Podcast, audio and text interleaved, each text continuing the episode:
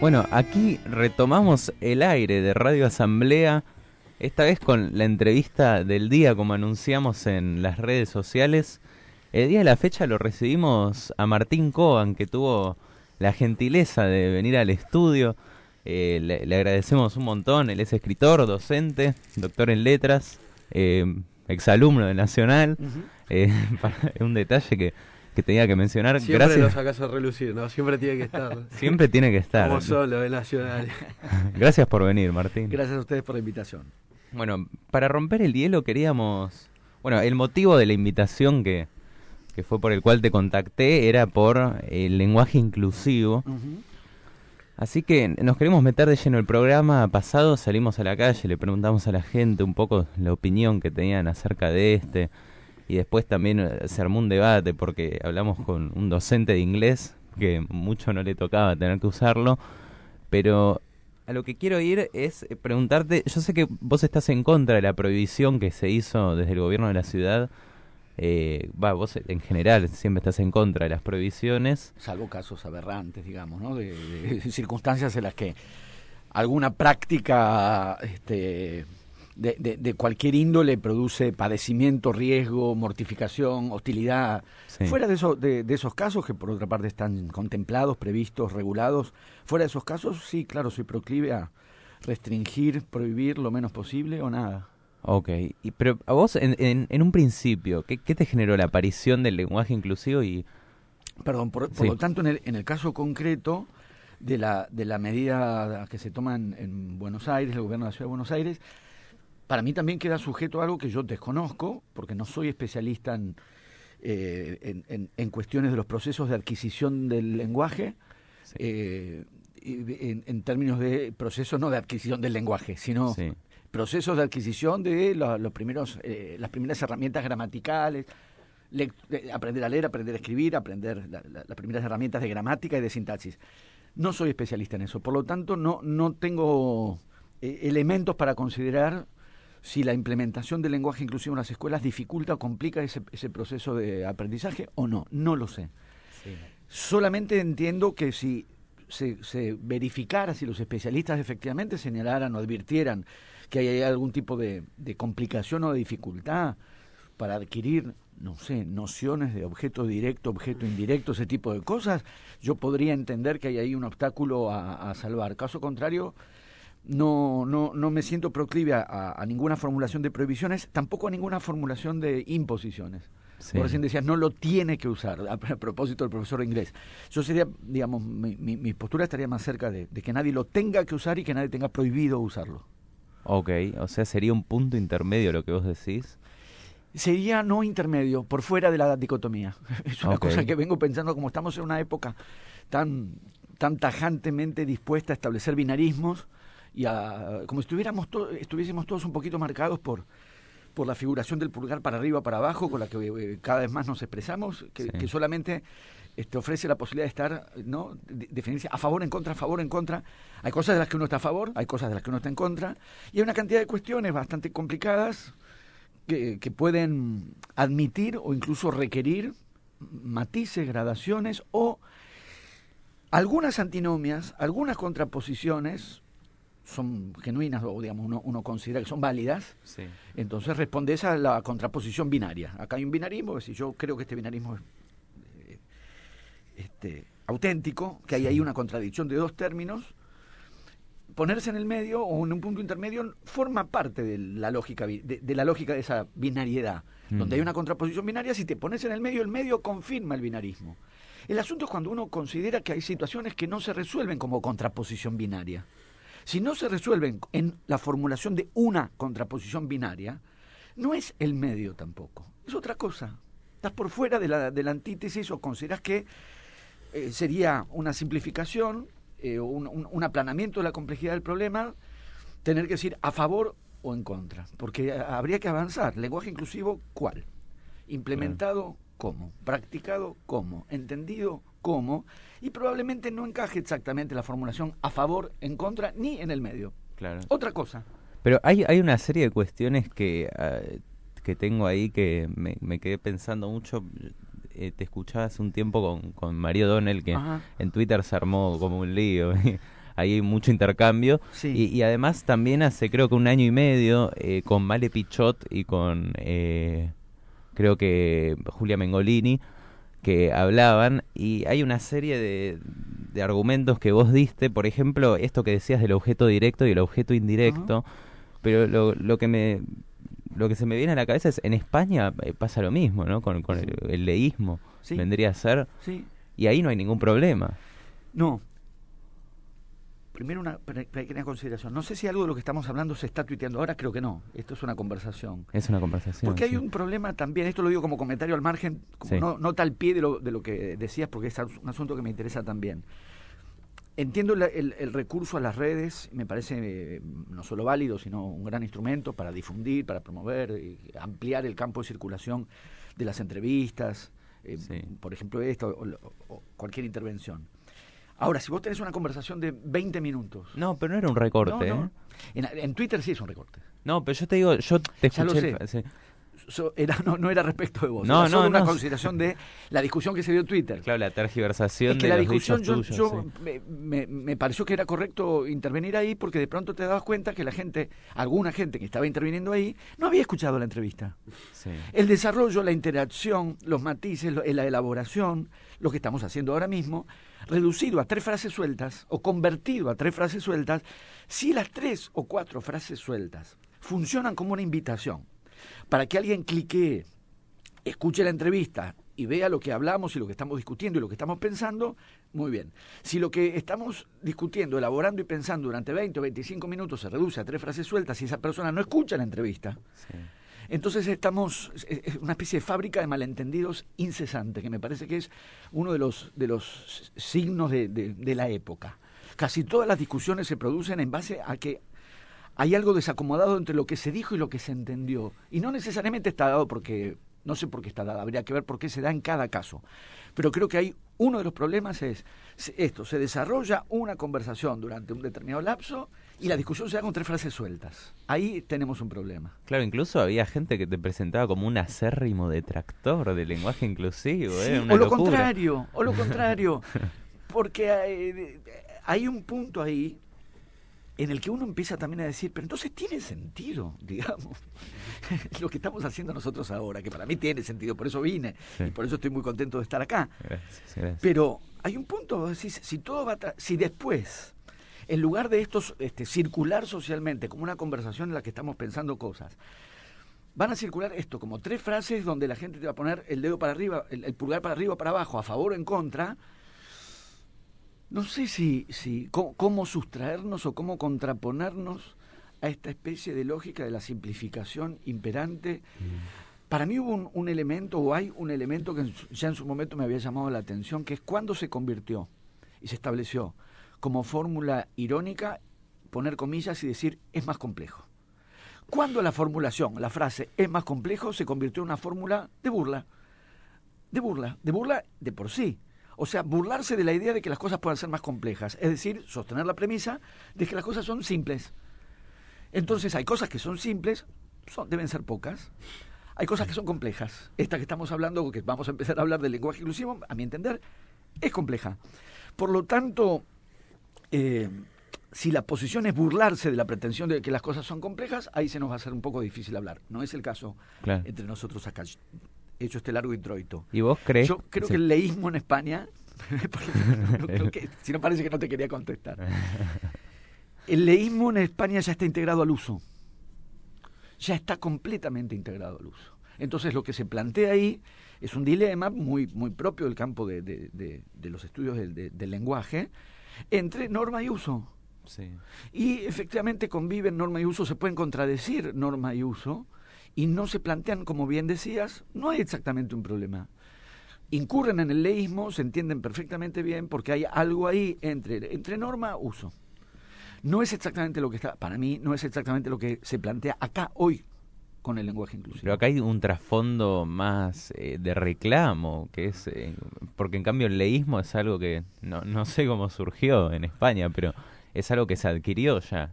¿Vos no crees que se podría adquirir el lenguaje inclusivo así, aunque tenga un reclamo en el fondo?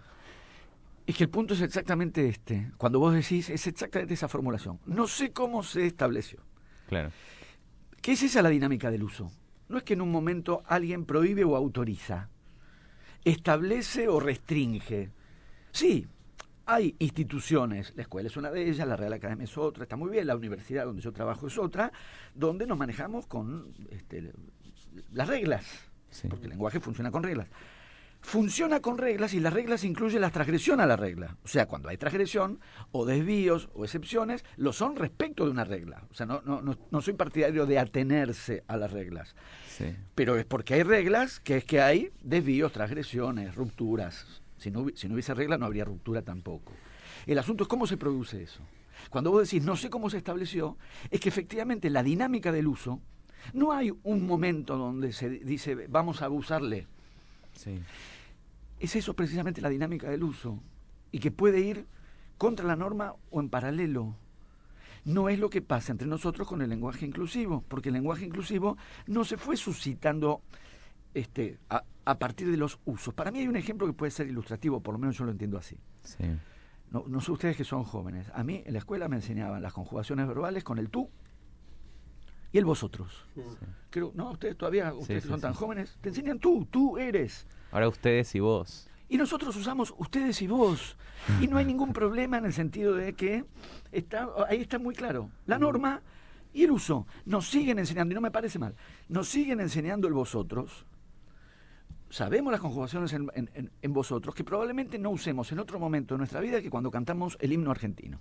No, sé qué otro momento ustedes usan el vosotros, sino cuando dicen oíd mortales. o, en joda. ¿eh? o en joda. O en joda. Tenemos que hablar de la joda también. Porque ah, tenemos que hablar de, de las jodas con el lenguaje también. Pero me parece un ejemplo muy, muy claro en el aula estudiamos vosotros y me parece bien porque hay una norma respecto de la cual el vosotros es una práctica en uso en el castellano de Argentina o de la ciudad de Buenos Aires o, del Río de la Plata o el vos.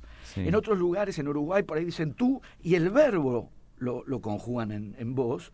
Y creo que en algunas zonas de Entre Ríos, las variantes del, del uso.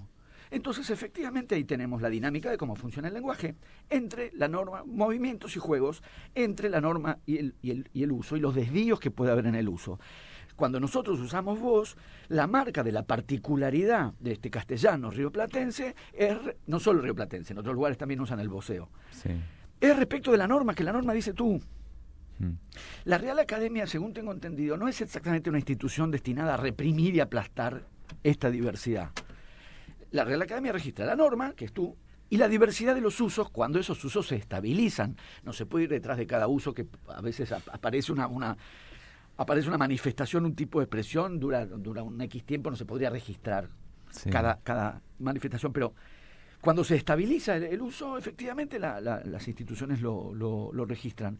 Yo eh, lo entiendo en esos términos. Pero ¿por qué elegimos regirnos por esa institución española? Porque hablamos castellano.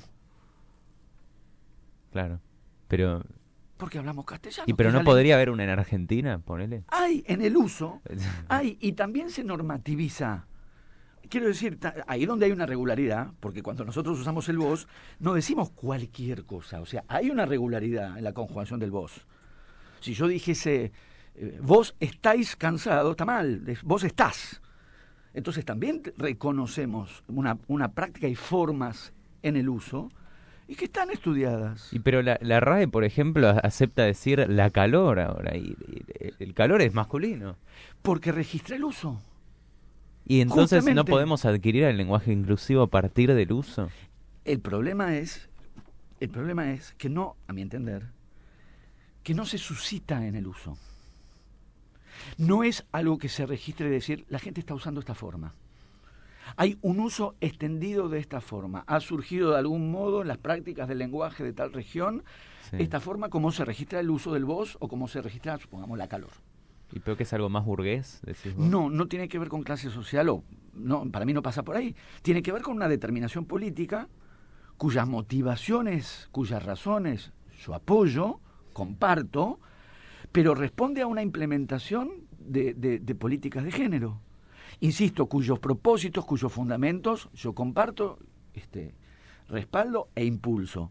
pero responde, se establece el criterio y se promueve eh, este, extender este criterio cuando no estaba en el uso. Entonces no es un movimiento que venga de los usos, como el vos, no viene del uso. Y desde el uso, de, en un momento se plantea, bueno, ¿qué hacemos? Se, se está registrando este uso al revés. Más bien es desde un tipo de norma por norma no entiendo la ley este, con un garrotazo, ni la imposición. Norma es poner una pauta previa al uso. A eso, a eso me estoy refiriendo por norma. Quizás no es la palabra más exacta, una regulación. Pero vos crees que podría venir del uso porque, por ejemplo, la ley de identidad de género no, no, o sea, no se planteó como una necesidad que venía de, de, de, un hecho fáctico, como algo que estaba, que estaba pasando y que evidentemente había que eh, regularizarlo, que, o que el Estado lo reconociera. Estoy muy de acuerdo. Entonces, a partir de, por ejemplo, la ley de identidad de género, ¿no crees que podría venir como de esta, de esta no, sé, de la práctica? Es que vos mismo lo estás formulando y lo estás formulando con toda precisión. De lo estás, vos estás haciendo el movimiento de la ley al uso. Es al revés. Si queremos registrar la dinámica del ah. lenguaje en uso, si queremos registrar la dinámica del lenguaje en uso, es al revés del uso a la regla. La calor no estaba en la regla.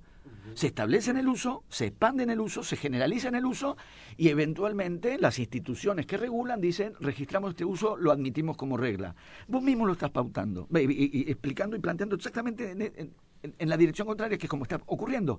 Se establece una ley con la que estamos, entiendo, completamente de acuerdo, y se trata de transferir lo que esa ley procura, busca y expresa al lenguaje. Entonces no viene del uso. Es como si dijéramos, perdón, no, voy a ejemplos. Tenemos tiempo. Boludo es un insulto. Sí. O era. Era. Ahora es un Lo sabemos todos. Es un vocativo. Como cuando yo era chico se decía loco. Mucho. Ahora también. Loco, flaco. Eh, loco muchísimo. Más, quizás más que ahora. Nadie entendía cuando decía, cálmate, loco. Charlie García, muchas letras Charlie García, aparece. Loco. No te sobra una moneda. Sí. Nadie entendía que, le estaba, que se le estaba diciendo a la persona que había perdido la cordura, que es lo que loco significa. Y nadie contestaba, ni contesta, no estoy loco, soy cuerdo. Nadie ahora responde a boludo, no me insultes, no soy ningún boludo. Pero boludo significa boludo, boludo significa boludo. Y al mismo tiempo, el uso, pero ves, no, nadie se dijo, este, vamos a cambiar boludo y lo vamos a empezar a usar, o es necesario que para tal propósito, imaginario, no importa cuál sería, este, cambiemos y, quitémosle a boludo la carga agresiva, hiriente y desplacemos. No, se fue produciendo en el uso.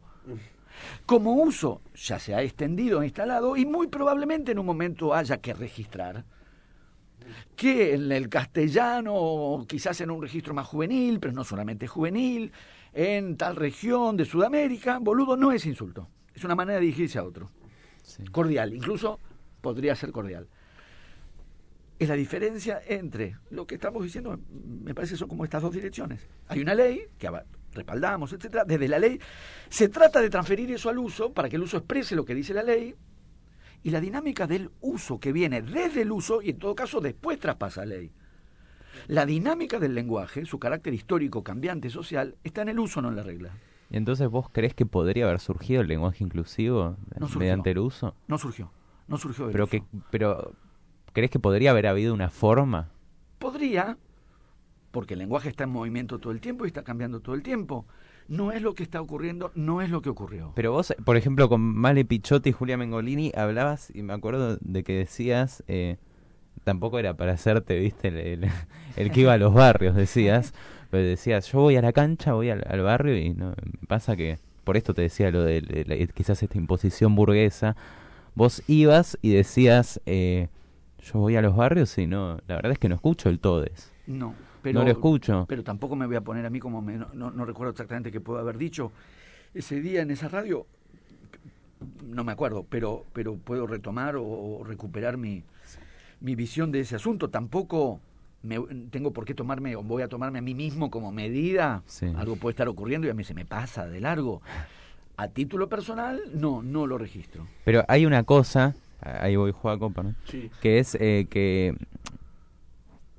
por ejemplo, hace un tiempito, no sé si viste, Juan Grabois subió un tuit como diciendo, tenemos 50% de pobres. Yo, en mi barrio, los pibes se cagan de hambre y nosotros estamos discutiendo esta boludez, dice Juan Grabois. No. Eso es como que un, reclamo invalida al otro. No, no lo veo así. Eh, eh, yo con eso no estoy de acuerdo. Con, con ese porque en ese sentido, mientras haya pobres, no, no deberíamos y no podríamos ocuparnos de ninguna otra cosa. Claro. Y hay pobres, y hay tantos, y hay tantos, y las cosas van lo suficientemente mal como para, tristemente, muy tristemente decir, por un tiempo va a haber pobres, por un tiempo va a haber pobres, muchos. De manera que cualquier razonamiento que suponga que no podemos hablar de, porque hay pobres, porque nada es tan grave, o pocas cosas son tan graves, ni tan preocupantes, ni prioritarias, eh, lo mismo con respecto a algún tipo de coartada que uno ve aparecer con cierta frecuencia. Eh, financiar películas del cine argentino cuando hay pobres. bueno, no va a haber políticas culturales, no va a haber políticas culturales hasta tanto no terminemos con la pobreza. No funciona así. Entonces la, la lucha contra la pobreza es una prioridad para los que tenemos cierto tipo de posición y de ideología, sin duda es una prioridad. Pero eso no, no quiere decir que mientras tanto no, no se pueda pensar, discutir y ocuparnos de otras cosas. Si no, uno se ocuparía solamente lo prioritario todo el tiempo. El día es largo. Podemos hablar de la pobreza y nos preocupamos por la pobreza y además hay sectores de, del gobierno que están que, o que tienen que estar, de los gobiernos que se tienen que ocupar prioritariamente de eso. Pero eso no quiere decir que las otras cuestiones de la existencia, digamos, no, no cuenten o, no importen, porque en comparación, si no, tendríamos tres grandes, tres grandes cuestiones gravísimas de la humanidad que las hay y no podríamos ocuparnos de otra cosa hasta que esas no se resuelvan. No funciona así.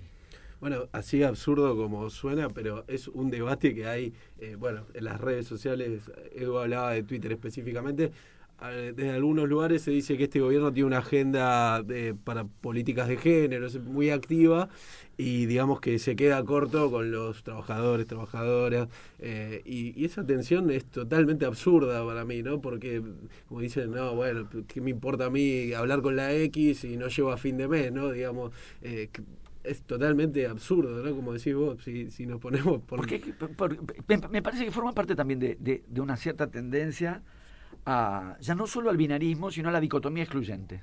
Mm. Hablamos de esto o de esto, hablamos de esto y de esto. Mm. ¿Te preocupa la pobreza o el lenguaje inclusivo? Me preocupa ante todo la pobreza, que es gravísima y que es, efectivamente prioritaria. También me preocupa esto otro. ¿Por qué suponer que se excluyen? Mm. ¿Por qué suponer ¿Por qué? Me parece que porque es una tendencia, no digo solo de esta época, pero bastante intensificada en esta época, que plantear una dicotomía y a partir de la dicotomía la exclusión o el medio y pensar que las cosas son o una cosa o la otra. Son las dos. Podemos hacer un programa sobre pobreza y hablaremos de nuestra gran preocupación sobre, sobre esa cuestión que es muy real. Y también podemos hablar del lenguaje inclusivo y los problemas que plantea. Y pero ¿no te da como cierta cosita, por ejemplo? A mí, a mí me da como cosita si viene alguien y me... Y suponete, nosotros quizás desde una clase media acomodada, ponele, eh, estamos... O quizás los sectores que dan esta lucha, entre comillas, por el lenguaje inclusivo, eh, imagínate que te, que te venga una persona que, probablemente le esté pasando mal, esté teniendo hambre.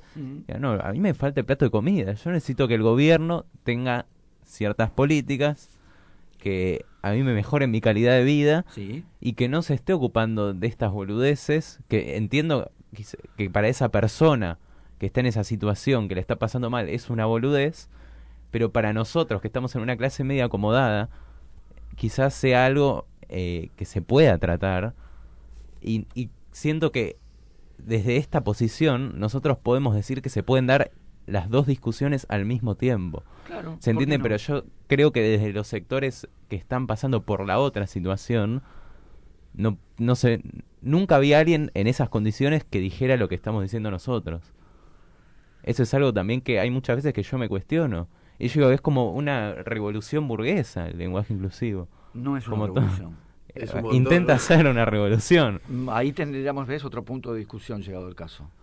No es una yo no lo considero una revolución. No es un acto muy revolucionario, entiendo, pero ¿se entiende mi punto eso que digo que, que no Sí, sí, sí, sí, absolutamente. Solo que no es que eh, nosotros no somos pobres, entiendo los que estamos acá. Eh, que no estemos pasando por la pobreza no quiere decir que... No, no es por eso que alguien puede eh, asumir la prioridad, la urgencia, el dramatismo de la situación de la pobreza no tiene que ver con que uno mismo la esté pasando o no, sino suponer que lo que no le pasa a uno, a uno no lo, no lo interpela o no lo toca. Es más, creo que muchos, varios de los sectores o las voces que uno ve en circulación, eh, oponiéndose en nombre de los pobres y de la gravedad de la pobreza, no les creo nada la preocupación por, la, por, la, pobreza, porque les ha tocado estar en el gobierno y han destrozado a esos sectores sociales. Los han destrozado con una impiedad y con una insensibilidad. Los propios, digamos, funcionarios de del gobierno anterior al que, me estoy, me estoy refiriendo y sus simpatizantes reticulares, o sea, las voces que en las redes este, se muestran ahora repentinamente tan preocupados porque hay sectores que sufren, una insensibilidad social hacia esos sectores eh, que, me eh, llevan a no creerles demasiado esta preocupación. Me parece que es una coartada, en muchos casos, en muchos, yo distinguiría cuando sí, cuando no, pero diría, en muchos casos es una coartada artera, invocan a la, gravísima, la terrible situación de la pobreza para oponerse a lo que no les gusta. Cuando les toca gobernar y si les tocara gobernar, volverían a mostrar la feroz insensibilidad respecto de las desigualdades sociales y de la pobreza. Así que esa, esa, esa repentina eh, sensibilidad no se las creo. En algunos casos. En otros casos sí, obviamente. Ahí es cuando aparece, creo, el carácter ideológico de esta prohibición que no se quiere hablar desde la ciudad de prohibición. De hecho, la ministra Cunha dijo, no, no es una prohibición. De hecho, esto fomenta el lenguaje inclusivo, dijo. Eh, y, bueno, eh, digo, me permito dudar esto que decías vos al principio de de que lo dijo el gobierno de la ciudad, de que justamente se prohíbe, no dijo prohibición, pero bueno, de que no, no, se va a enseñar lenguaje inclusivo por el hecho de que afecta eh, el aprendizaje de, de los niños eh, en las escuelas. ¿no? Eso es lo que a mí me hace ruido cuando el carácter ideológico del gobierno de la ciudad, que sabemos que tiene tal y tales características. Claro, yo no este, les creo. Por eso, eso, eso, eso es lo que a mí me hace ruido también. Lo que vos estás diciendo, enseñarlo. A nosotros nadie nos enseñó a hablar de vos. Y aprendimos. Lo Y lo usamos, lo adquirimos. Porque está en el uso. Claro. Es otra vez una manifestación. Porque yo ahí sí diría, no, hace falta enseñar, no habría que enseñarlo. Mm. Porque de hecho, enseñarlo supondría integrarlo a una gramática ya establecida y no lo está. Si correspondiera a la dinámica del uso, si proviniera de la dinámica del uso, no, estaría, no, no estaríamos trabados en esta discusión. Como nunca nos trabamos en una discusión sobre el vos pero es etimológicamente justificable el lenguaje inclusivo en, ciertas palabras, por ejemplo. El elle, por ejemplo. Eso se puede justificar etimológicamente. Se puede. La, justificación, según yo entiendo y lo que he leído, no es etimológica, sino política. Mm. Es una disposición política a que el lenguaje empiece a marcar ciertas cuestiones políticas de género. Es eso. No es ni etimológico no, no proviene de recuperar una etimología, porque además sería un poco, ya sé, nosotros fuimos a Buenos Aires y hemos tenido años de latín y queremos justificarlos de alguna manera, pero me temo que no, me temo que no, ya está, ya tuvimos esos años, las declinaciones, ya está, no, no intentemos más que decir estudiamos latín. Es político, e incluso te diría, les diría, eh, puestos a, puestos a respaldarlo, me parece que el respaldo tiene que ver con que es una cuestión política como cuestión política, otra vez, eh, hay quienes pueden estar o quienes están padeciendo ciertos grados, eventualmente altos, de mortificación, eh, a partir de que su condición de género, su autopercepción, como decimos, y a veces ni siquiera su autopercepción, esas zonas muy probablemente eventualmente ligadas, por, ejemplo, o acentuadas eventualmente durante la adolescencia, de vacilación, de interrogación detrás de una formulación de identidad de género que puede estar plagada de, eh, para todos, eventualmente, ambigüedades, ambivalencias, dudas, vaivenes, que no haya socialmente eh, ningún tipo de disposición que, que suponga o que acarree mortificación para quienes, están, quienes pasan por esa situación, quienes se encuentran, digamos, quienes se identifican en tal o cual orientación este, de género, quienes tienen tal o cual orientación sexual, quienes no la tienen, quienes no lo saben, quienes están dudando, quienes están vacilando, quienes oscilan, quien, quien, esté en la situación que esté. La, la, la orientación desde una política que de alguna manera prevenga distintas formas de hostigamiento y de daño y de sufrimiento y de padecimiento. ¿Por qué habría que elegir entre proteger los padecimientos terribles ocasionados por la pobreza y o, y, o no, o mm. atender a proteger y, tomar precauciones respecto de estos otros padecimientos. ¿Por qué habría que elegir? Mm.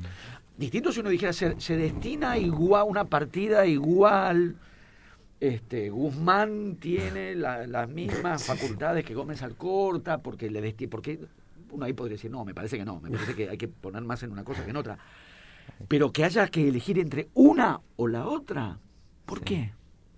Sí, qué, mirada pequeña claro. sería en ese caso. Y porque al mismo tiempo, sí, bajo la lógica de no de la prioridad, porque en ese punto, sin duda, la, la, situación dramática con la pobreza es prioritaria. No es lo mismo prioritario que exclusivo. Mm.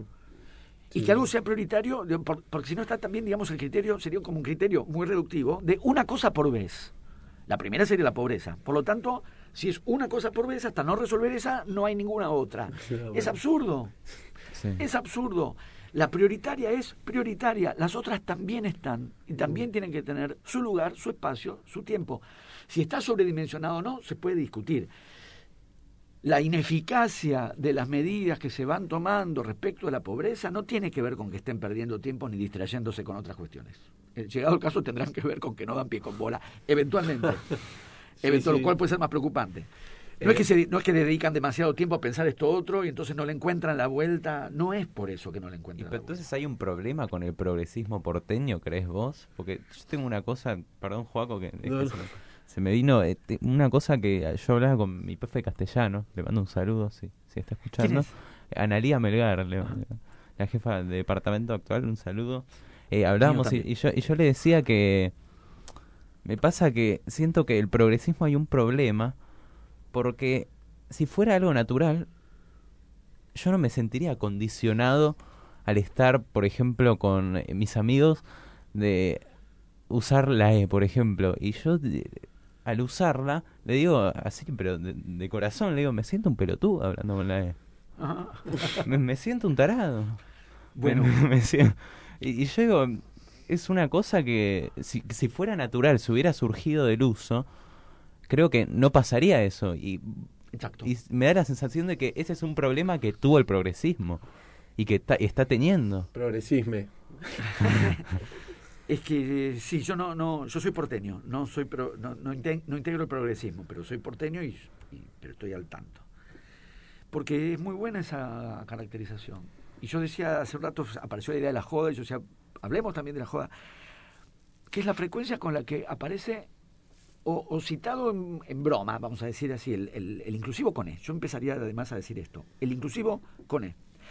Pero incluso, supongamos, conferencias del gobierno, cuando usan la E, sonríen de inmediato y todos sonríen. ¿De qué se ríen? Para mí es el momento de parar y decir, ¿de qué se ríen? ¿Por qué se ríen? ¿Por qué se ríen? ¿Por qué el, el presidente o quien sea, de mm. cualquier fuerza política, dice, bueno, y ahora con los compañeros, se ríe y todo, ja, ja, ja, ¿Por qué nos reímos? Y además la falta de concordancia. Los compañeros. Dos cosas sobre eso. Una, nos reímos porque hay algo ahí forzado. Porque muy a menudo se usa el inclusivo, no con el propósito político genuino, que es quebrar ciertas formas de exclusión de género que supuestamente, en principio, estarían instrumentadas en el lenguaje tal como lo tenemos, sino para señalar diciendo estoy usando el inclusivo. Estoy usando, se señalan a sí mismos diciendo, miren, miren, estoy usando el inclusivo. ¿Es eso? Ahora estamos todos sonriendo. Porque es eso lo que produce un efecto de hilaridad. Miren, miren, uso el inclusivo, ja, ja, ja, y después seguimos hablando como antes. Entonces, ahí, en ese punto, y es un punto muy frecuente, no estoy tomando un episodio, un tropiezo, estoy tomando escenas como la que vos decís. No se está haciendo ningún movimiento auténtico de incorporación, diversificación de las distintas orientaciones de género. No, hay nadie pensando ahí en la situación de, de, les trans, les travestis, nadie está pensando en eso en ese momento. No está de por medio eso que supuestamente, supuestamente no, básicamente es el propósito político de la instrumentación del lenguaje inclusivo con E que es contemplar la diversidad de géneros frente al binarismo masculino-femenino. ¿Alguien está pensando en eso? Cuando dicen compañeros y todos se ríen. No, están diciendo jaja, uso el lenguaje inclusivo y todos dicen jaja, mira cómo se hace el... Entonces, por un lado está funcionando así. Muy a menudo, incluso entre quienes lo reivindican, se usa con un toquecito irónico. Y uno diría, ¿por qué? ¿Por qué? ¿A qué se debe eso? sino a la sensación, no digo siempre, ¿eh? digo algunas situaciones que uno ha detectado, de que están actuando algo. Y otra vez, así como la implementación de la norma, bajar la ley, digamos, como decías antes, eh, no corresponde a la dinámica del uso, actuar la escena tampoco. Yo tengo también compañeros que dicen, no me sale.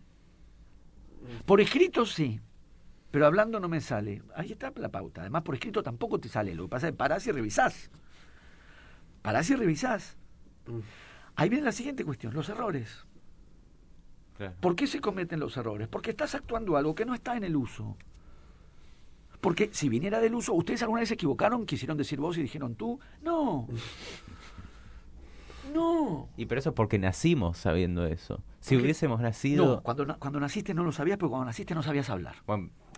Pero lo fuimos incorporando a medida que crecimos. Exacto, entonces sí, hay una parte que la incorporaste a través de la instrumentación formal de la enseñanza institucional, y ahí aprendiste tú y vosotros, y hay una parte que incorporaste la dinámica del uso, y ahí incorporaste el vos. Pero yo no aprendí a hablar en el jardín, yo aprendí por mis padres. O sea, si mis padres hubieran sido eh, pioneros en, el asunto y... Pero no hay un pionero, o sea, nunca, si viene del uso, no es que en un momento si, si formara parte del uso, como el boludo. Cuando yo era chico, nadie le decía boludo a nadie excepto para, para insultarlo. Mm. ¿Cómo es que esa palabra cambió su significación, perdió su exclusiva significación insultante y adquirió otra por la cual nadie registra ahí un insulto? Nadie se reunió, no hubo un ministerio del boludo para decir, miren, escúchenme, quedémonos con pelotudo cuando queremos insultar y ahora y la gente practicaba, no, no, no digo más. No, no. Justamente en la dinámica del uso no es posible detectar tan nítidamente cuándo y cómo. Mm. Pero se produce y, y en un momento se verifica el boludo. Se verifica con la E, con el inclusivo, con E, subrayo, porque para mí los que usamos O también estamos incluyendo. Eh, con el inclusivo, con E no está pasando eso. Por eso las escenas sentidas como sobreactuación, que despiertan sonrisas, no los que se oponen, es los que lo sostienen y que sin embargo no pueden usarlo sin una sonrisa irónica. Pero no casos en los que eso ocurre. asumir eso no sería injusto con aquellas, no, sería ser injusto con aquellas personas que realmente sienten que están reivindicando algo y no lo hacen con un sentido irónico. Está muy bien. Por eso yo no estoy en contra de que quien quiera usarlo lo use. Si no estaría a favor de la prohibición y no estoy.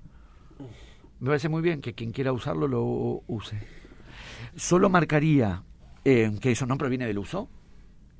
No proviene del uso, lo cual no le quita legitimación. So, solo estoy diciendo que no proviene del uso. Y estoy reflexionando sobre las dificultades de adquisición e incorporación que tiene una práctica del lenguaje que no proviene del uso.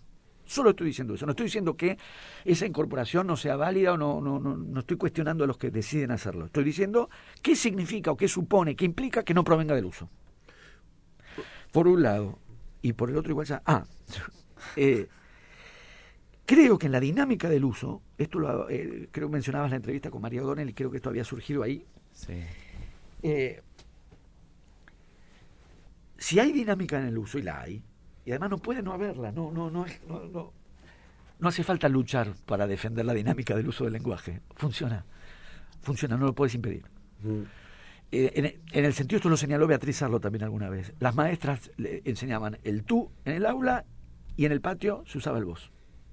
Las maestras enseñaban el vosotros en el aula y en el patio, el recreo, inmediatamente después. Eventualmente la misma maestra que acababa de enseñar, vosotros camináis, ahora decía, ¿no? Chicos, no caminen tan rápido, pasaban ustedes. La dinámica del uso funciona. En la dinámica del uso, porque el lenguaje es cambiante y es dinámico, justamente yo diría, no tenemos un problema, la norma que dice los, el uso que dice les. En eso, con ese, esa formulación estoy en desacuerdo. El les no proviene del uso. Yo interrogaría, o he tratado de pensar, qué pasa en el uso con el con la O y con el los, que tiene efectivamente, responde a la marcación de género masculino, pero no podríamos decir que en la medida en que las condiciones sociales han ido cambiando o están cambiando, por lo pronto es cada vez más frecuente que estemos en lugares donde hay muchos varones, muchas mujeres. Yo estudié la carrera de letras. Bueno, la carrera de letras puede ser atípica porque es una orientación el colegio al que hemos ido, y del que no podemos parar de decir que hemos ido. ¿Cuál es? el colegio de Manuel Belgrano. Como se dice ahora, nos gastamos solos, ¿viste? Era había solamente varones ahí. Fue un colegio exclusivamente masculino durante muchos años. Muchas escenas que eran exclusivamente varoniles, la cancha, el colegio, la cancha, la universidad. Yo justo dije la carrera de letras, pero la carrera de letras puede haber tenido históricamente una orientación porque va destinada a la docencia. La situación de la docencia históricamente fue distinta. Tenemos un millón de escenas monopolizadas por figuras masculinas o por amplia mayoría de figuras masculinas. La carrera de medicina. En, en muchas situaciones todavía eso ocurre, pero estamos claramente ante una transformación. Sería un error decir que la cancha es un espacio exclusivamente masculino. Tuve anoche. No es no, no, socialmente está, ha ido cambiando y sigue cambiando y está cambiando. Entonces, cada vez más hay escenas en las que no donde predominaban varones, no predominan varones o no monopolizan varones. Por lo tanto, en la propia dinámica del lenguaje que acompaña los procesos de transformación social, yo no diría que el los de los espero mañana responde a, la, a, la, marcación de lo masculino que pudo tener quizás en algún momento. Y pero si yo te digo, por ejemplo, baladí, una palabra borgiana que se incorporó, pero yo no creo que se haya incorporado por el uso eh, de todo el mundo. No. Pero se incorporó de todas formas. Así es, y además... ¿Y pero por qué? Porque vos tenés registros distintos del lenguaje. Ah, y además no sería un cambio de toda la estructura gramatical. No es exactamente. Porque yo no soy lingüista, ¿eh? yo no soy lingüista. Estudié lingüística porque hice la carrera de letras y estudié psicolingüística, proceso de adquisición del lenguaje, pero no soy lingüista. No obstante, los lingüistas marcan los distintas, las distintas temporalidades de la dinámica de cambio del lenguaje. La más rápida es lexical. O sea, el cambio de los usos de ciertas palabras, las palabras. Cambiar una estructura gramatical es larguísimo, es complejísimo. Y no es a voluntad no es a voluntad. Entonces, aquí hay una diferencia también entre, algo que yo diría no necesariamente solo norma-uso, es voluntad y uso. No está en el uso, puede ser un gesto de voluntad política. Y en los términos de los propósitos políticos yo estaría de acuerdo. Lo que digo es, no proviene del uso, por eso está planteando los problemas que plantea. Por eso alguna gente lo puede escribir, pero no lo puede decir, y por eso tanta gente se equivoca. Que ahí hay una zona... Yo he trabado conflicto solamente ahí no trabé conflicto ni tengo por qué con el uso de la E, cuando quienes la quieren usar, no imponer, pero quienes la quieren usar, pero sí he planteado una discusión cuando, por ejemplo, recibo una comunicación institucional de uno de los lugares, instituciones educativas en las que yo trabajo, diciendo convocamos a les docentes, perfecto, y les compañeros, muy bien, yo estoy entendiendo que están invitando a los varones, mujeres, trans, travestis, todos, todos estamos siendo convocadas a la reunión. Cuando se despiden, dicen, los esperamos el lunes. Les mandé un mail de inmediato, les mandé un mail de inmediato. Dije, de ninguna manera voy a ir a esa reunión, en la que solamente esperan a varones. y este acto de discriminación que están cometiendo, por el cual solamente los varones van a ser esperados por ustedes, me parece inadmisible y repudiable. Y lo digo en serio, y se lo dije en serio, no me contestaron. y lo digo en serio, porque si haces todo este gesto político... No falle. No falle porque la O, que para mí de por sí, en principio, en el uso, no es excluyente, ninguno de nosotros cuando dice los espero mañana está pensando que las mujeres no vengan mañana. Mm. Y trans, través, no vengan mañana. Los espero mañana es todos. O sea, la O ha pasado a ser inclusiva. Pero si estás eligiendo E, la O vuelve a ser excluyente estás cometiendo un acto de discriminación que yo, repudié. me convocaron en un momento para firmar una declaración política. En favor de los trabajadores, yo estoy a favor.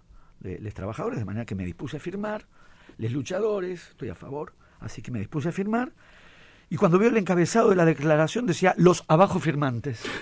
Le dije, no voy a firmar una declaración que, que, convoca solamente a varones y entiendo además varones heterosexuales. Me parece un gesto de discriminación que aunque en principio, no sabemos, pero en principio podría darme por incluido, no me voy a prestar. Entonces esto, si proviniera del uso, esto no pasaría. Mm. Porque no, no nos pasa de decir, ustedes estáis cansados. No nos pasa. Aprendimos estáis y usamos ustedes están. Que además es tercera, llegado el caso, es más trabado. Cuando conjugás el ustedes, el verbo corresponde al de tercera. Y sin embargo no nos trabucamos, nunca. ¿Por qué mm. está en el uso? Te, quería preguntar, ¿no? Respecto, volviendo al aula, eh, sobre cuáles son los límites de qué enseñar y qué no, de las cuestiones del aprendizaje, ¿no? Eh, yo pensaba que también no tengo una posición asumida con respecto a esto que está pasando en la ciudad. La verdad que pienso, como decís, no, no es tan binario el asunto, hay mucho que, que reflexionar y que debatir, eh, pero sí pensaba en algún punto que tiene que haber como una matriz o una base que te diga, yo te enseño estas herramientas y vos después, más con la plasticidad que tiene el lenguaje, vos después sabés esta base, sabés que no va a coma entre sujeto y predicado, por ejemplo, y después jugás, hacés lo que vos quieras y eh, en una analogía estúpida, no sé, eh, yo te enseño a, dar pases y a patear el arco, vos después si querés tirar sombrerito, ¿no? Mm. Eh, ¿Cómo se delimita eso? ¿Cómo, cómo decís? Y en algún punto me pregunto, ¿no, ¿no está bien que haya esta base de enseñarte las reglas del lenguaje, de la gramática, y, y después vos haces la tuya?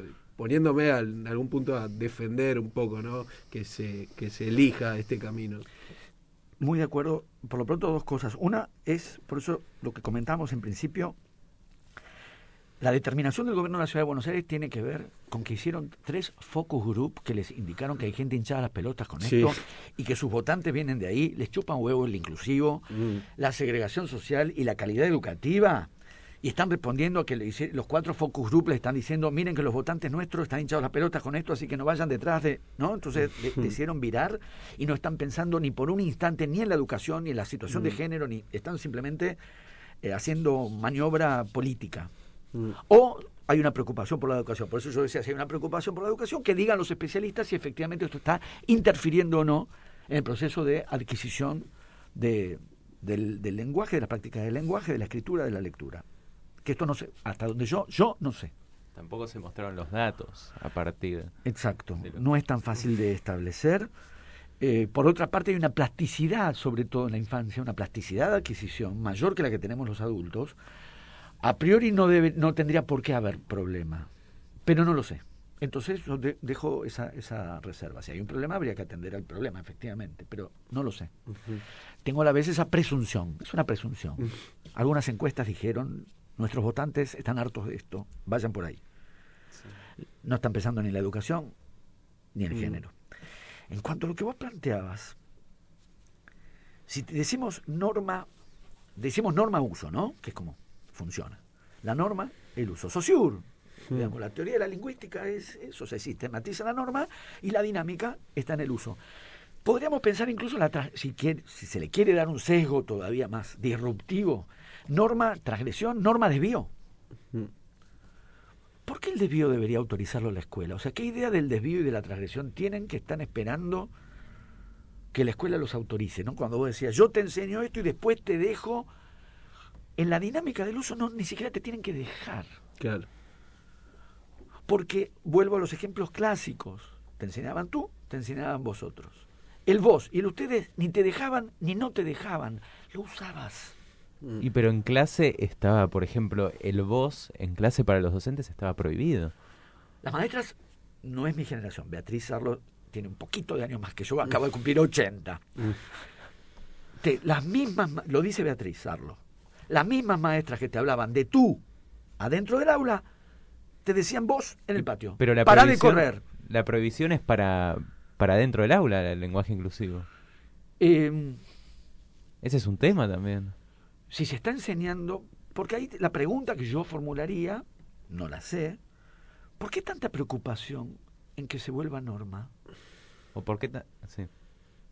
Si está pensado desde la disrupción, el desafío, la rebeldía, tomo tu palabra, yo no la suscribo, pero tomo tu palabra, la revolución. ¿Cuándo una revolución le pidió al poder dominante que la revolución se hace contra el poder dominante? No para que el poder dominante te autorice. Te dejo hacer la revolución, adelante. No, ¿qué, revolución es esa? quizás no fue una elección muy adecuada. De Pero te lo concedo, supongamos que eso, por lo menos tiene la Yo ponía palabras más reformismo. reformismo, transgresión, desvío. ¿Qué clase de transgresión es que le estás pidiendo a la autoridad que te justamente que te la autorice? Claro. Nadie pedía, digamos, la autorización del voz. La misma maestra se desdoblaba. Porque en el aula enseñaban la norma, porque en las aulas se enseñan las normas. Y porque al mismo tiempo, insisto, para que el desvío sea desvío, signifique eso, o quitemos desvío, alternativa pongámosle así, ¿no? una alternativa al lenguaje establecido. Eh, bajo la premisa de que el lenguaje establecido elimina o no elimina, oculta, este, posterga, oculta en el binarismo masculino-femenino una diversidad de opciones de género que no encaja en el binarismo. Eh, me parece muy legítimo que quienes consideren que por esa vía se puede plantear y abrir una, una discusión, eh, lo hagan. Esa alternativa a la norma funciona como alternativa a la norma porque hay norma. Es razonable que en el aula enseñen la norma, no van a enseñar la alternativa. La alternativa dejaría de ser alternativa si es que se están pensando como movimiento de disrupción contra el poder establecido. Si no, no, si no, no. Mm. Si no, no. Pero entonces definamos hay que yo ahí no no no estoy a favor o en contra tampoco en el medio. Quiero decir es una opción es una alternativa.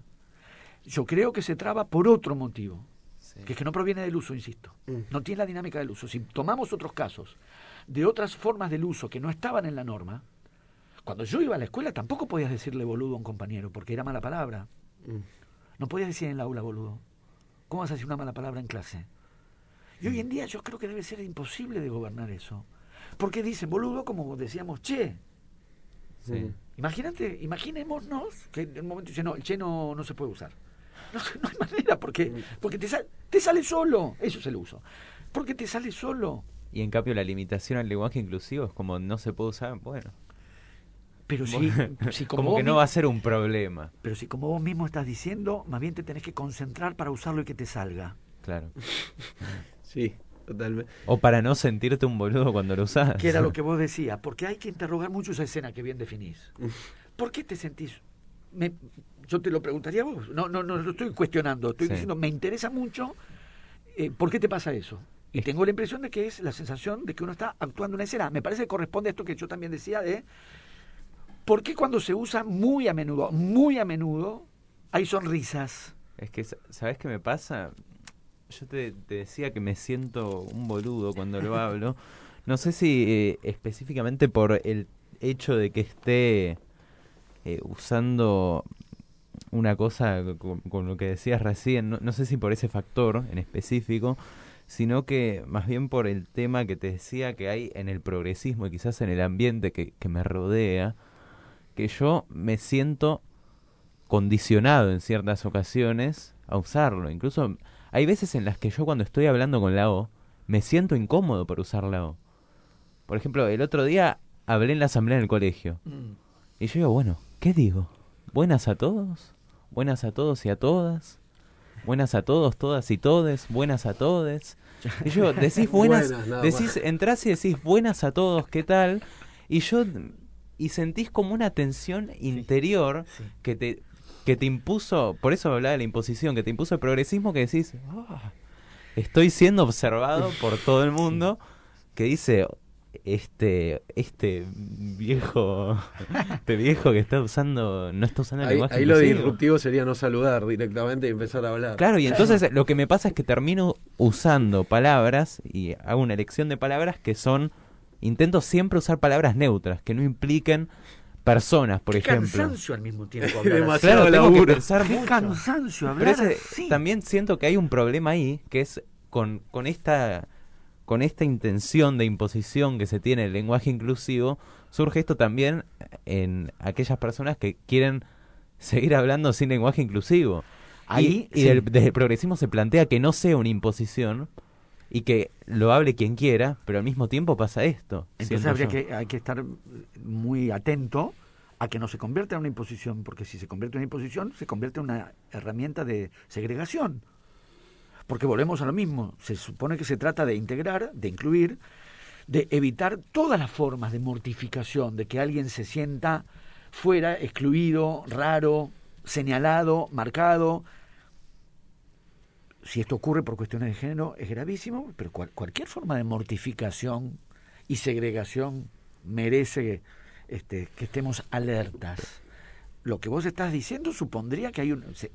En estos casos, no digo siempre, pero justamente en los casos en los que puede pasar a ser una imposición, efectivamente están fabricando mortificaciones nuevas. Pero sí. tampoco es que yo me siento ultra segregado, porque entiendo también que esa es una contradicción que tengo yo, que es que entiendo también que yo puedo sentirme incómodo, eh, segregado, pero también puede venir una persona no binaria y decirme, che, yo no me siento ahí. Y, esa incomodidad que tiene esa persona probablemente sea muchísimo más superior que la mía, ¿se entiende? ¿Pero qué vamos a hacer? ¿Un ranking de incomodidades? ¿A ver quién la pasa peor? estamos fabricando también como hay un problema, que es un ranking. Otra vez, viste, que la prioridad. ¿Cuál es eh, más válido? ¿Cuál es más válido? ¿Quién, ¿Quién tiene derecho a sufrir? En la medida en que, por eso mi, mi, déjenme decir primero una cosa, pues, casi como solidaridad. me tocó hablar una vez, no digo por lo que contaste de la asamblea, me tocó hablar una vez eh, en nombre de los escritores eh, en la Cancillería. Y me, encontré en la misma situación. Buenas tardes a todos, dije yo. Pero ¿no te fuiste sintiéndote culpable de ahí? El, el, vacío de todas las otras formas que faltaban, por lo menos son todas, eh, claro que se sintió, pero bueno, para aquí viene justamente el punto, que es una reivindicación desde el uso del carácter inclusivo de la O. Es un momento que uno podría haber dicho, buenas tardes a todos. ¿Hay alguna mujer que sienta que no la he saludado? ¿En serio? Que diga, a mí no me saludó, ¿por qué no me saludó a mí? ¿Hay alguien trans en nuestra reunión que sienta que saludé a todos los presentes y a esta persona no? ¿Realmente que no la saludé? el O, la O, en la dinámica del uso y porque las escenas sociales se han transformado, puede tener la marca del predominio masculino y es muy razonable porque justamente el lenguaje tiene un carácter histórico. Históricamente hubo predominio masculino en escenas públicas. Lo, hubo. Ya no la hay. Pero ya no lo hay, pero lo hubo. Entonces, en su propio carácter histórico, el lenguaje estaría, lo digo en estos términos, no soy un especialista, registrando la marca de ese predominio histórico y a la vez transformándola. Porque esa marca no es igual, porque ese predominio persiste en muchos casos, persiste en muchísimas escenas, pero a la vez en muchas se ha ido transformando y se está transformando. En ese sentido digo, esa O no es la misma O. Decir buenas tardes a todos porque somos todos varones, que es algo que ocurría, y porque no, o bien no había mujeres o eran amplia minoría, habría que decir paradójicamente, amplia minoría, no es la misma O que usamos hoy, en una escena donde hay, donde reconocemos esa diversidad. En la escena que vos estabas diciendo, digamos que de, de, de, de batallita de mortificaciones, un punto de solución, no el único, la, única solución no es la E, es también decir, mi O es inclusiva. La O hoy es inclusiva. Sería un error, para mí, sería desatender a la dinámica del uso del lenguaje, suponer que es la misma O que antes. Sí, se escribe igual, se pronuncia igual, es O. ¿Es la misma O de antes? ¿Es la misma O de somos todos varones porque estamos en la universidad? ¿Somos todos varones porque estamos en la cancha? No es la misma O. No tiene la misma carga. ¿Desde cuándo? Es que no hay un cuándo porque está en el uso. Mm. ¿Desde cuándo boludo dejó de ser insulto? No hubo un día que se reunieron, crearon el Ministerio de los Boludos y dijeron desde ahora autorizamos a decir boludo sin que se considere un agravio. Claro, esto El uso no, no habilita esa posibilidad. Ha habido ministerios de boludos, igual. eso sí, pero de otro modo. Pero sería como si vos te sería como si vos te dirigieras a alguien y le dijeras boludo y, y esa persona te respondiera ¿qué haces insultándome? Claro. ¿Qué es este agravio hacia mi persona? Exactamente, no te lo permito, mira, te pega. ¿Cuándo dejamos de usar el futuro? Nosotros no usamos el futuro. Claro. Futuro perfecto, ¿no? No usamos. En joda, usamos claro. para- en joda. Usamos la perifrástica. Nadie dice vendré mañana. Nadie acá. No decimos vendré mañana. O quizás en ciertos verbos, a veces sí. Lo decimos más como... eh, Después les diré cómo tienen que hacer esto, por ejemplo. Sí, pero es más formal, que era algo que había aparecido antes, que hay capas y registros del lenguaje. Eh, a propósito del baladí, que es un género más... Es, un género no, es un registro más formal. Pero la lengua también tiene capas. Y, y lo sabemos por la literatura, la posibilidad de jugar con capas y planos distintos, por ejemplo, hacer chocar un registro más formal con uno más informal. Borges vio y hacían mucho eso en las parodias de, Don Isidro Parodi. Hacer chocar un lenguaje alto y bajo, ¿no? Este, más sofisticado y más vulgar, ponerlos en, en- en fricción. Porque hay registros distintos. Cuando alguien dice, usa el futuro, le está dando un carácter más formal. Porque nosotros no decimos te daré, decimos te voy a dar. Usamos la perifrástica, no usamos el futuro. ¿Cuándo se dejó usar? No, no sé. Y no hay un día, no hay una medida. Hay casos en la historia de una disposición, de una política estatal del lenguaje. Hay. Pero, por ejemplo, con la creación del Estado de Israel, en 1948, se establece que el hebreo vuelve a ser el idioma, o, o pasa a ser, se- no, no vuelve, pasa a ser el idioma oficial del Estado, frente al yiddish. Considerando que el yiddish, que como ustedes saben es una lengua que no tiene gramática, pero no tiene Estado, igual que el pueblo judío, que no tenía un Estado, mezcla de alemán, distintas lenguas, ruso, una mezcla de lenguas, tan, tan sinuoso como las derivas del- del- de, de- de- de los judíos por Europa y por Europa del Este. Ahí hay una decisión estatal, ¿no? De marcar un corte y decir, pasamos de esta lengua a esta lengua. Ahí hay un día. Pero justamente, otra vez, es una política, este, es una norma. En el uso, no, las cosas no transcurrieron exactamente así. Y hasta que la norma cambia, el porque el uso tiene tiempos de cambio, muy rápidos en algún sentido, muy lentos por otros. Y además en el caso de Israel pasa de un no Estado a un Estado. Exactamente, entonces el Estado se constituye y funda su lengua oficial. Establece, no funda, establece su lengua oficial. Y marca una política en relación a la lengua. Eso claro que puede hacerse. Pero eso no es el uso. No tiene las características de la dinámica del uso, que es lo que yo digo respecto de eh, el inclusivo con E. Que pueda terminar traspasando al uso, no sabemos lo que va a pasar. Que no proviene de la dinámica del uso, eso me parece que hoy por hoy está claro por todo lo que estamos conversando y marcando y verificando que, que sucede. Que en muchos casos, sobre todo en adolescentes, que además son especialistas en fabricar variantes, eh, lo que se llama cronolectos, que son vari- variantes sociales por edad, y, y ponerlas a funcionar y adquirirlas muy rápidamente y manejarlas con mucha habilidad, puede estar ocurriendo eso. Pero eso no significa que haya venido del uso como provino o como se fue generando, que es, es tu pregunta, que si ¿cuándo, ¿cuándo se produjo? No, no hay un momento. Una toma de la Bastilla. Exactamente, no hay una toma de la Bastilla, no hay una toma de la Bastilla que es clave tu gesto, una revolución. Eh, Martín, dos cosas. Bueno, ahora cuando hablaban del futuro me acordaba de, de las traducciones de los libritos de colores de anagrama, ¿no? Esos verbos se apío que, Claro, que claro. tanto aparecen. Y por otra parte, con respecto a esto que decías de la Cancillería del, del todos, bueno, es una cuestión casi protocolar, formal, el saludo, pero por ejemplo yo suelo seguir mucho el tema Malvinas, ¿no? Y bueno, seguí mucho la historia, justamente antes la mencionábamos, de las enfermeras de Malvinas y de las mujeres que participaron en el conflicto del Atlántico Sur, eh, que tuvieron una doble lucha porque tuvieron la misma lucha que los veteranos de por ser reconocidos y posteriormente la, eh, la lucha contra las propias jerarquías de las Fuerzas Armadas para ser reconocidas como y que se implemente el uso de la A como veteranos y veteranas, algo que comenzó a pasar eh, hace muy poco, desde que se visibilizó que realmente existieron estas mujeres que formaron parte del conflicto del Atlántico Sur. Y hoy realmente para ellas que en un acto se diga veteranos y veteranas de Malvinas es toda una definición política, ¿no? Sí.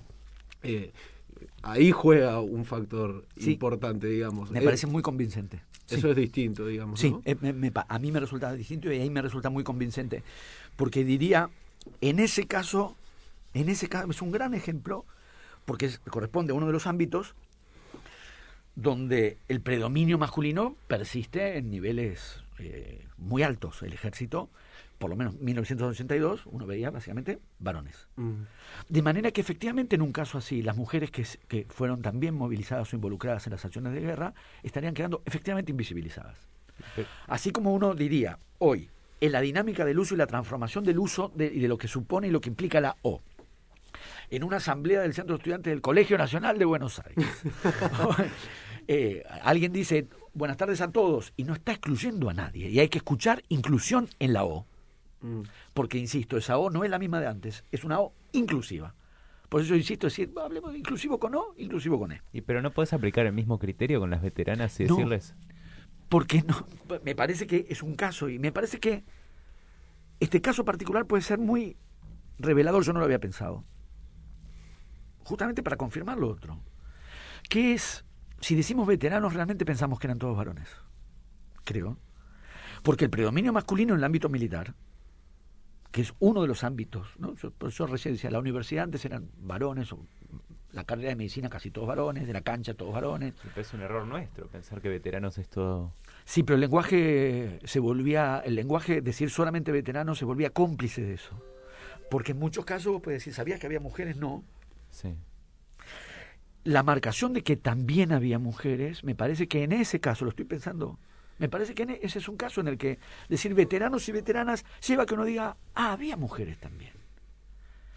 Mientras que yo no trasladaría eso a una asamblea de, estudiantes, del centro de estudiantes en un colegio, o una reunión en un, discurso, o una conferencia de prensa. Porque ya se sabe que. Hay mujeres y varones, y cuando decimos buenas tardes a todos, es para todos. ¿Y si hay alguien no binario? Que Está incluido. Está incluido también. La O es inclusiva, a menos que vos, cuando hablaste en la asamblea y dijiste buenas tardes a todos, pretendías que los binarios se fueran o no te estabas dirigiendo a ellos. O sea que, pero ¿cómo, ¿cómo puede saber el destinatario mi intención? Nunca sabemos la intención. ¿Y cómo sabe que no lo estás usando irónicamente? ¿Cómo no sabe que estás diciendo buenas tardes a todos para no quedar mal con nadie y en el fondo lo discriminás y te parece que es un pervertido y que habría que... ¿Cómo sabe? Eso yo nunca sabes. Ese caso pasa mucho. Entonces, con más razón. Entonces, más que... ahí, ahí igual, digamos, la discusión es más básica en un punto, es más simple y compleja a la vez que es, ¿hay gente de mierda que discrimina? Sí, hay gente de mierda que discrimina. El problema es la gente de mierda que discrimina, que no sos vos, no soy yo, no sos vos. El que la gente de mierda que discrimina va a usar la E y va a ser igual. ¿eh? Después va a mandar la policía, después va a decir, sáqueme a este chico de grado donde van mis hijos, este chique. Va a decir, saquen a este chique de grado donde van mis hijos. ¿Qué hacemos ahí? Pues está usando la E. Mis hijas. Mis hijos. No, porque los hijos de él. Ah, claro, son normales. Son normales. bueno, Entonces, la base es: ¿alguien piensa realmente en el contexto de una asamblea? Estoy poniendo tu ejemplo, hay mil, casi todos. ¿Alguien piensa en el contexto empírico de una asamblea de estudiantes en el Colegio Nacional de Buenos Aires, que alguien se va a dirigir a todos los presentes pero en realidad se está dirigiendo solamente a los varones heterosexuales. No. No. En cambio, se puede pensar que en la designación veteranos, dado que la escena de guerra y dado que la escena castrense, el predominio masculino sigue siendo muy amplio, o lo era en 1982, lo sigue siendo. Se puede pensar que si decimos veteranos no nos damos cuenta de que también hubo mujeres, me resulta eh, eh, muy pertinente ese señalamiento. Y ahí es donde sí, cuando alguien dice veteranas, uno dice, ah, ¿hubo mujeres? Sí, hubo. ¿Hubo mujeres movilizadas al frente? O en Sí, hubo. Y eso lo marca veteranas. No se traslada a buenas tardes a todos y todas y alguien dice, ah, hay mujeres acá en el colegio. Y sí, que hay, ya sabemos que hay ya sabemos significa ya está la, la olla la, ya, ya nos las designa también. Yo tengo un tema ya para se nos va el programa para para ir cerrando que se me pasó muy rápido que es es una duda que me surgió porque hay que decir una verdad que es que es que somos tres varones hablando tres varones cis hablando. Bueno tres varones. Claro yo sos varón yo soy varón. Ok. Pero vos no Tres varones no sabemos, yo no sé, usted tampoco se las estoy preguntando. No sé qué significa así. Bueno, pero somos tres varones. Sí, eso sí, o de aspecto por lo menos sí. Claro, somos tres varones que están hablando del lenguaje inclusivo. Entonces, mi duda es, si acá tuviéramos una compañera, otra compañera. O alguien de otra orientación, de cualquier índole, sí. ¿Podríamos decir lo mismo? Yo no estoy diciendo nada ofensivo. No, no, ya sé, ya sé, pero diría... mi duda es si, si hubiera una compañera quizás sería distinta la cosa. Como que me pongo a pensar. De mi parte, como que nosotros lo, lo, que me, da la sensación es que lo, lo, hablamos muy cómodamente. Yo estoy cómodo, no estaría incómodo si hubiese... Yo estoy cómodo con todas las personas, a menos que sean, por ejemplo, gente que discrimina, ahí ya me pongo un poco más nervioso. Pero yo ahí no... Vos decís, mi respuesta a esto que estás planteando es no, absolutamente cómodo con ustedes que no sé si son, no sé qué orientación tienen, no se los pregunto, porque no me cambia nada. No es que necesito saber si estoy cerca de no se sabe qué. ¿Por qué no discrimino? Porque soy inclusivo. Entonces no, no digo, uy, a ver con quién, quién. No. Podría haber una mujer, podría haber alguien de cualquier orientación. Yo estoy diciendo lo que pienso y, y, y, el modo en que concibo las cuestiones del lenguaje y como mi posición es inclusiva, es contra la discriminación, es a favor de la inclusión, es a favor de proteger, digamos, y de, y de evitar toda forma de mortificación. Insisto, que alguien, pensando sobre todo en la adolescencia, que alguien que está vacilando, por ejemplo, igual se puede vacilar en cualquier momento de la vida, pero alguien que está por ahí teniendo que procesar con, con, un cierto grado de cierto grado de, de, padecimiento qué le pasa, cómo se siente, qué le pasa con su cuerpo, con su identidad, evitar hostilidad, segregación, discriminación, evitar sufrimiento donde podría no haberlo, esa es mi postura. Solo que digo, se puede hacer con la E, se puede hacer con la O. El ejemplo que vos ponías, en una asamblea donde hay alguien que no responde, masculino o femenino, que tengo que efectivamente transmitirle que cuando digo buenas, tardes a todos, de ninguna manera no estoy saludándolo. No estoy saludándole, no estoy saludándola, no estoy saludándolo. Pero estoy saludando a todos. Pero a partir de esta imposición del lenguaje inclusivo se vuelve necesaria la, la, necesidad, la redundancia, de hacer la aclaración. Pero ahí tenemos, entonces estamos fabricando un problema donde no lo había. Porque volvió a aparecer la palabra imposición ahora en voz. ¿eh? Entonces estamos fabricando un problema donde no lo había, porque estamos hablando otra vez de contextos. Este, no estamos hablando, ¿qué club era? Cuba era, que no permitía mujeres. Sí, Cuba. No estábamos ahí, no era una asamblea, no que vos me mira, tuve que ir a hablar a una asamblea, a un club donde, donde no admite mujeres y no sabía cómo saludar. Yo ahí diría todo, ¿ves? Ahí diría todo. Ah, si yo tengo que ir a una. Ahí sí, porque no sé si no, no sé la orientación sexual que tienen los aquí presentes. Yo le diría todo. Mirá que chicanero. Y sí, pero y sí, obviamente porque sé que ellos discriminan. Discriminan no, segregan. O sea, segregan en el sentido no de dejar afuera. Mm. Como sé que segregan, obviamente metería eso en ese contexto, en una asamblea, en el Colegio Nacional de Buenos Aires. Todos no está dejando afuera a nadie. Claro. Si la E se impone, es como el ejemplo que yo daba de los abajo firmantes. Fabricaste una segregación donde no la había. Claro. Bueno, queda pendiente tu conferencia en Cuba, entonces, en el Cuba. en La Habana, en La Habana, Cuba. Gracias, Martín, por venir. Gracias a ustedes, ¿eh? un placer. Muchas gracias y eh, bueno, espero fue el programa. hablar en otras eh, instancias. A la gente que está del otro lado, gracias por quedarse y nos reencontramos el sábado que viene de 11 a 13 por Radio Asamblea FM 94.1. Buen fin de semana a todos.